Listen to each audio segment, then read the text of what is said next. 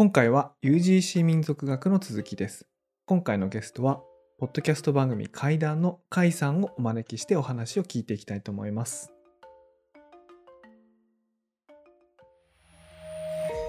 メディアヌップ。こんばんは、佐々木るです。テレです。カイです。ようこそいらっしゃいました。いやお邪魔します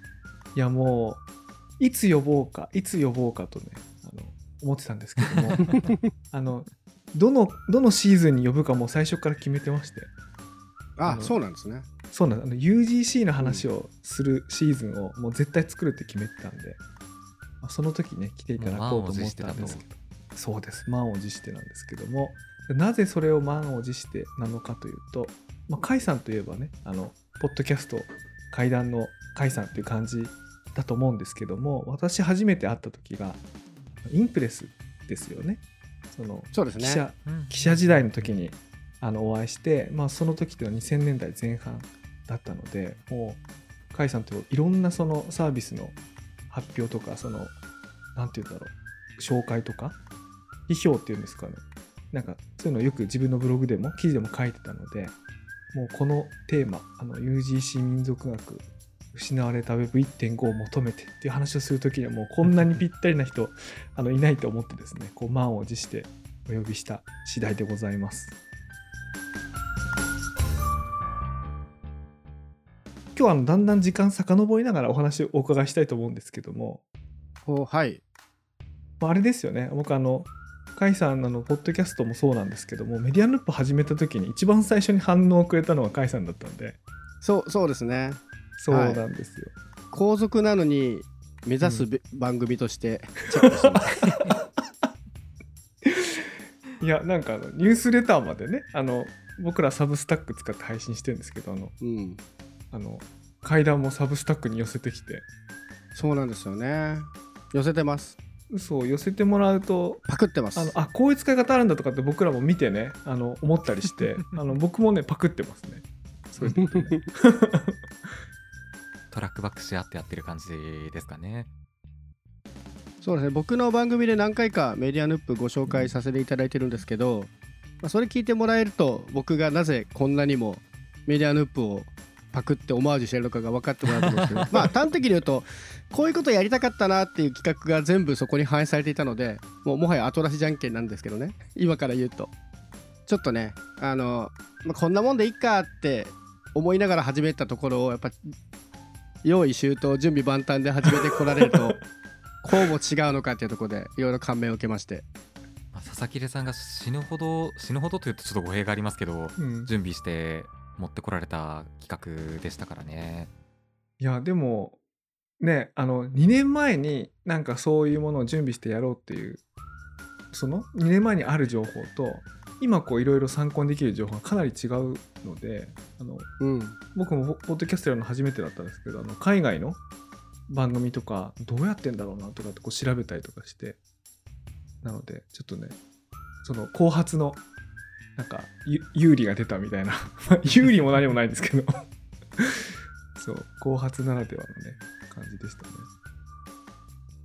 そうするうちにね僕らの共通の知り合いの串井さんあの裏どんぐりのコミュニティマネージャーっていうんですかね。あの串井さんもあのポッドキャスト始めたりなんかしようとしてるみたいですけどなんか始めてんのかな？あれ始めてないのかな？まだ始まってないです。まだねあれ永遠に始まらない番組として話題になってますね。で最近なんかポッドキャストの始め方っていうところの機構のなんかご依頼が来たっていう話をツイッターでお見かけしました、すごいな。始めてないのに。そういう世界なんだと思って。すごい。そんなことあるでもね Web2.0 っぽくていいですよね、自然っぽいというか永遠のベータみたいなね、うん、永遠に始まらない。永遠のベータって懐かしいですね。僕なんか久々に聞いた気がしますね。ありましたよね。うん。永遠のベータ？いやそうなんですよ。そうか。永遠のベータはもう古い言葉なんですね。一応自分95年生まれ26なので若干知らないことがあって毎回な何でしょうかって聞く感じになるんですけれども。これはじゃあ佐々木さんいやなんかご説明いただいていいですか？あれ？永遠のベータって元何でしたっけ？あの僕の中ではそもそもあのベータという言葉自体が当時2000年代前半になんか新鮮で普通完成品をもの出しますよね。でもそうじゃなくてあのペイルファストっていうかどんどん出してで失敗したところあるいは修正すべきところどんどん直していくと。だからこうベータその未完成完成版じゃないやつもどんどん出していこうみたいなこと自体が当時なんか新鮮だったような気がしますけど。誰が言い出してたんでしたっけね。割とみんな開発途中で出してどんどんブラッシュアップしていくから永遠に完成なんてないよっていう常に成長していくっていう前向きな意味で永遠のベータ版みたいな言葉を使ってたんですけど永遠のベータ版って言いながら mixi 課金するんだとか面白かったですけどね。あこれそうか。なんかあまりにも耳慣れた言葉になってたけど誰か言い出した人がいるはずですよね。誰だったんだろう。あんもう昔すぎて覚えてないですけど。でも海外のサービスっぽい気がしますけどねこういう発想は、ーなんとなく SARS とかの概念に近い感じがうん、最終的にそこに修練した感じがしますね今だと。なんかでも今の SARS ってやっぱかなり作り込まれてあのかなりプロダクトマネジメントが効いた状態で出るのがなんか普通なので昔の永遠のベータって本当に本当になんていうか未完成品みたいなやつなんですよ。それこそねハマチちゃん事件ってハマチちゃん事件っていうかたね。えっ、とねこれ説明難しいものを俺言ってしまったな。言いましたね。ハマチちゃん事件は難しいぞ。あのクロスサイトスクリプティングっていうのがああこれこれちょっともあだ間違った今。説明法で全然間違えた。あの合ってるんだけど間違えた。あのもっと難しい方に入ってしまった。えっ、とだから mixi mixiかな？あの、うんうん。あのははまちちゃんっていうあの僕はまちちゃんあのメッセ投稿されるメッセージって僕はまちちゃんでしたっけ？あのそういうのがどんどんどんどん増殖されしてこういろんな人のこう日記のところにこう投稿されるんですけどそれはこう、バグをついたまあなんていうかなもっと悪いこともできるんだけどこう愉快なあの愉快だったのかな？わかんないゆ 愉快犯ではありましたよね。そうそう愉快犯ではあった。そうそうそう、うん。そういうクラッカーな方がいたんですね。うん、でそれっていうのはそのバグをついたものなんだけれどもあのなんていうか当時はそういうバグっていうかちゃんと作ればちゃんと塞げるんだけれどもまだそういうものっていうのが mixi のような巨大なあるいは名の知れたあのサービスでもまだ残ったまんま普通にローンチされたりとかうん。あの、まあ、目立つっていうかねまだそういう時代だった、牧歌的な感じがありましたけどね。うん僕のす好きな永遠のベータ的エピソードで言うと僕の知人のエンジニアでユーザー名を必ずアドミンで取る人がいたんですよね。そしたら取れてそしたらととあるサービスでアドミンって取ったら、うん。ユーザー名のアドミンと本当に管理画面で入るアドミンが URL 一緒だったらしくて。ああ、ロール管理画面に入れなくなってしまうっていうバグをついて。うん。運営からごめんなさいそのああ ID 捨ててくださいっていう。連絡が個別に来るっていうね。あのすごい素敵な話がありましたね。素敵ですね。はい。穴をついてるな。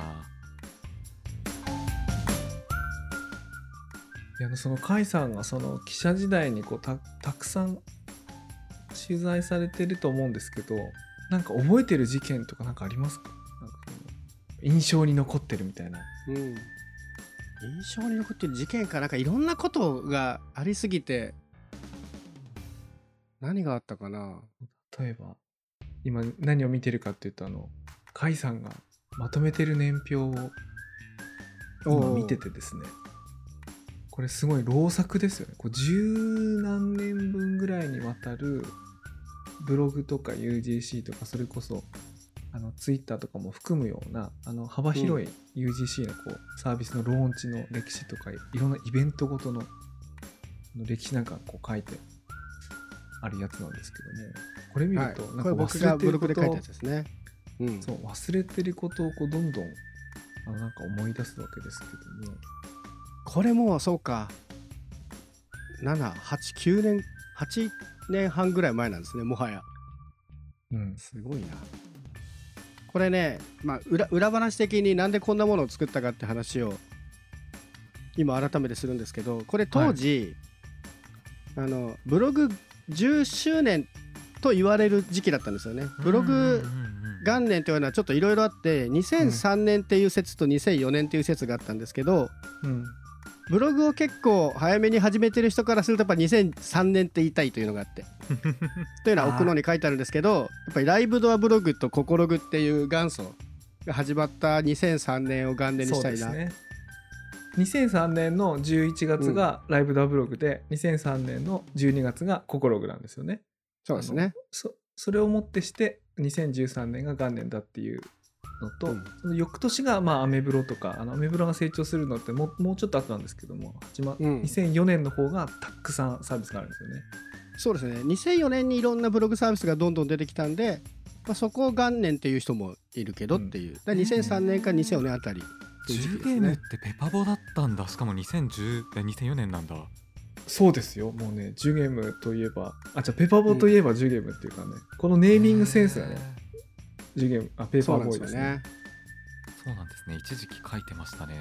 懐かしいな、うんでこっから使うか使わないか微妙なトークになるんですけど この2000僕がこのブログを書いた2013年にアジャイルメディアネットワークって会社がブログ10周年振り返るイベントってなったんですよ。それなんか使う気ないトークなのこれ。まあ一応ね編集点をできるだけ作りながら今喋ってます。はい、はい、ありがとうございます。でその10年を振り返ろうというイベントでアジャイルメディアネットワークでは僕も所属してたことがある会社なんですけどええ。で10年で振り返ることとしては僕もすごくい嬉しいし面白い企画だと思ってるんですけど、開かれたのがそのイベントで開催された中身っていうのが著名人呼んだパネルディスカッションうんうんうん。だったんですよ。でそれはそれですごく当時の人から話聞くのはすごい面白いんだけどこれ佐々木さんも出てませんでしたっけ？あのね、パネルディスカッション出てましたね、これ。うんうん。うーん。それ自体はすごい面白いことなんだけど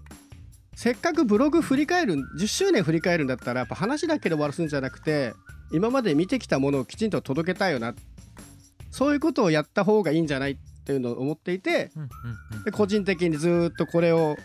更新しながら確かそのイベントの日に公開したような気がします合わせていやー、忘れてたやつが蘇りましたよ、これ。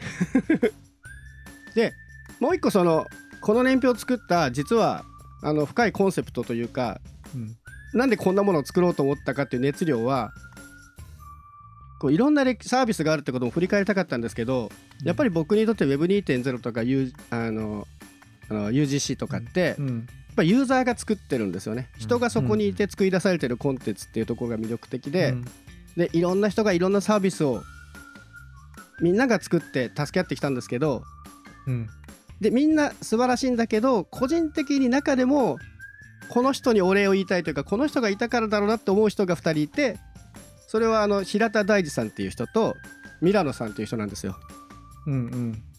でこの人たちはムーバブルタイプって言われるそのブログブームの基礎となったツールの、まあ、日本語版パッチを作ってたのがミラノさんでで、うん。ムーバブルタイプのためのピングサーバーとか ピングサーバーっていうことはもうね、通じないかもしれないけど、うん。まあ、ムーバブルタイプが便利に使えるサービスとかを本当に個人で運用してくれてこまめにこまめにメンテナンスしてくれてっていう人たちがいてうん。ただこの人たちがこれもちょっとあれだな、いや、でも、これ、まあ、こういう人たちにすごく使った方がいいですよ、これ。いいのかなあのねこっからね もうちょっと面倒くさい話なんですけど、まあ、一応背景を説明するんで、うんあの編集点前提で作りますけどこのムーバブルタイプ作ってるシックスアパートっていう会社があるんですけどうん。その会社がシックスアパート5周年ってイベントやったんですよはい。でその時に5周年イベント行ったんですけど、うん5周年イベントもそれまたパネルディスカッションだったんですけど そこのそれ自体はいいんですよ。それ自体はいいんだけど、登壇された方がうん。そのムーバブルタイプをよく活用している企業の人とか、うん。そういう人ばっかりで肝心のムーバブルタイプを個人で支えてきた今名前を挙げたミラノさんとか平田さんとか、あとはコンテンツをずっと作作り続けてきたうん。モダシンさんとか人たちは、うん、普通に酒飲んで終わってるんですよ。参加者として。いやこの人たちにこそお礼言うべきだろうっていうのをその5周年の時にずっと思っていて、やっぱりこう UGC を支えてくれた人たちがいっぱいいる中で特にやっぱり個人の人が頑張ってたよねっていうのを伝えたくてうん。この年表を作ったんですよ、なので大きい会社に混じって個人名がいっぱい出てくるのはそういうことなんですよね。で実際個人の人が立ち上げた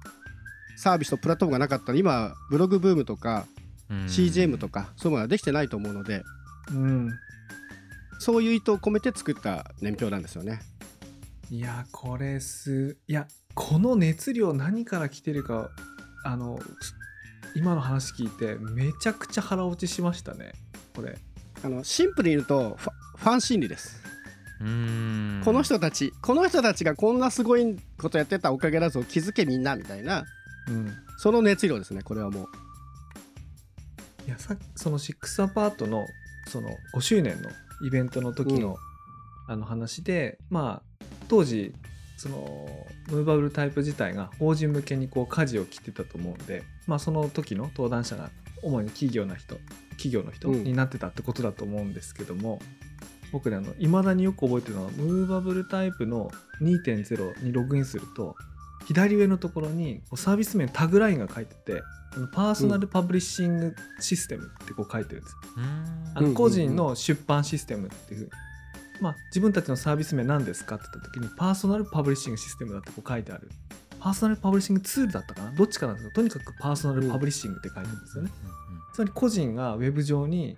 なんか強力なこうツールあその publishing する強力なツールとして登場して、まあ、そのように個人に受けられるところからスタートしてたんであのその言葉がすごく好きで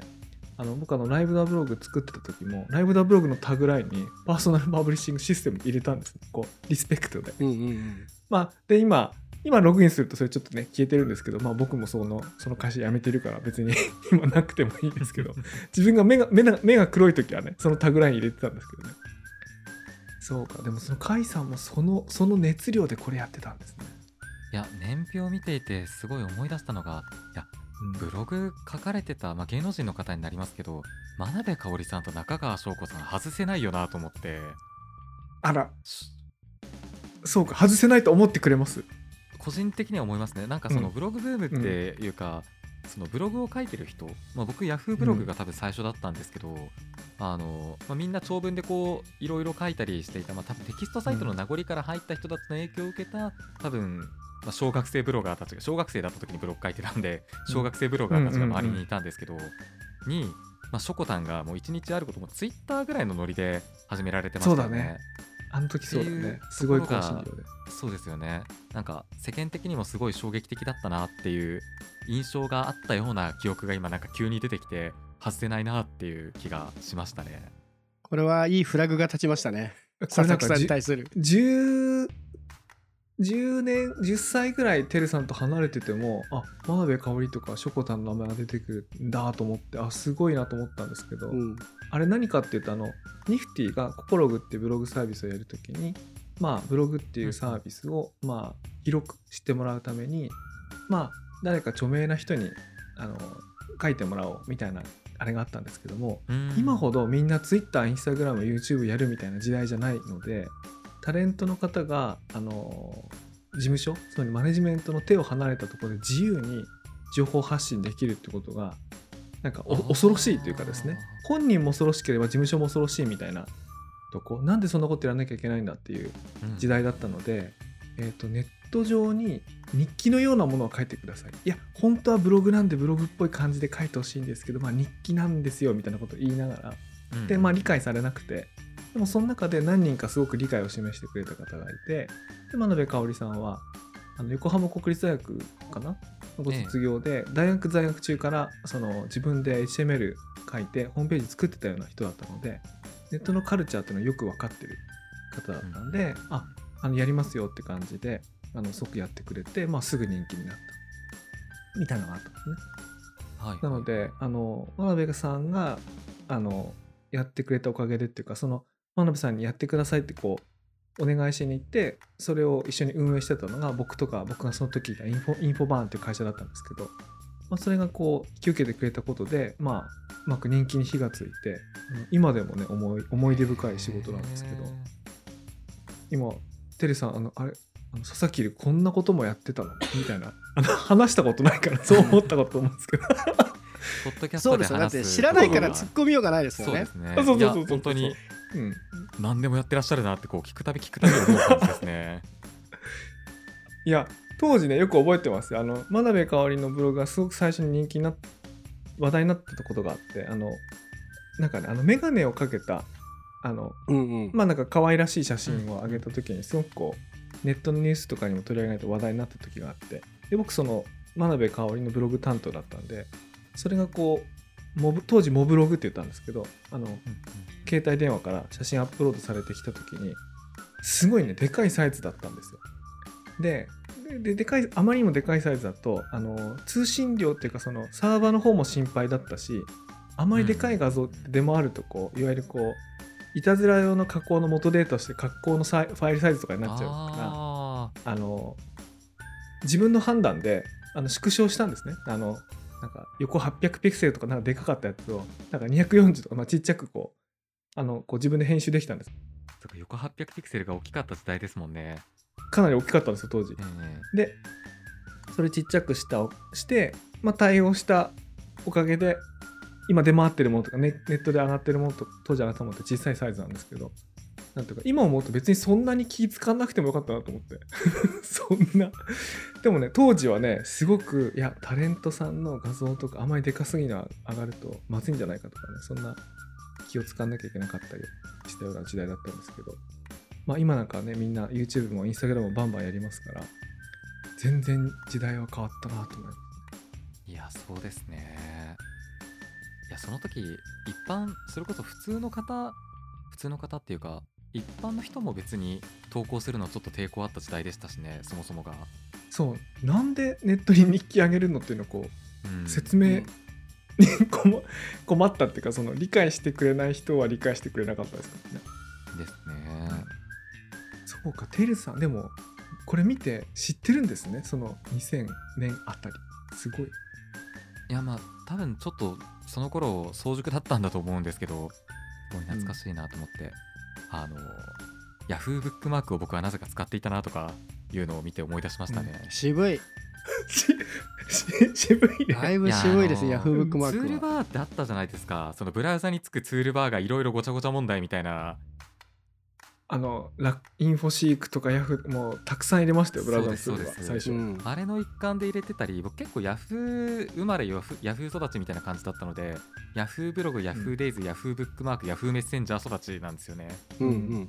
ほぼ全てなくなったサービスですけどだから見ていてすごい懐かしい気持ちになるばかりですね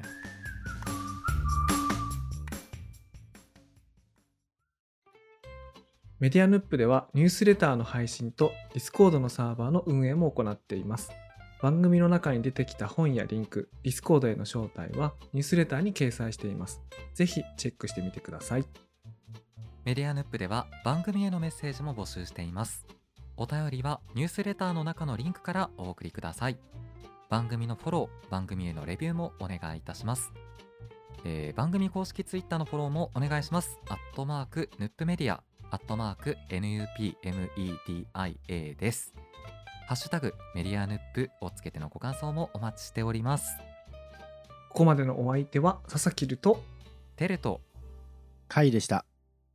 それでは次回お楽しみに。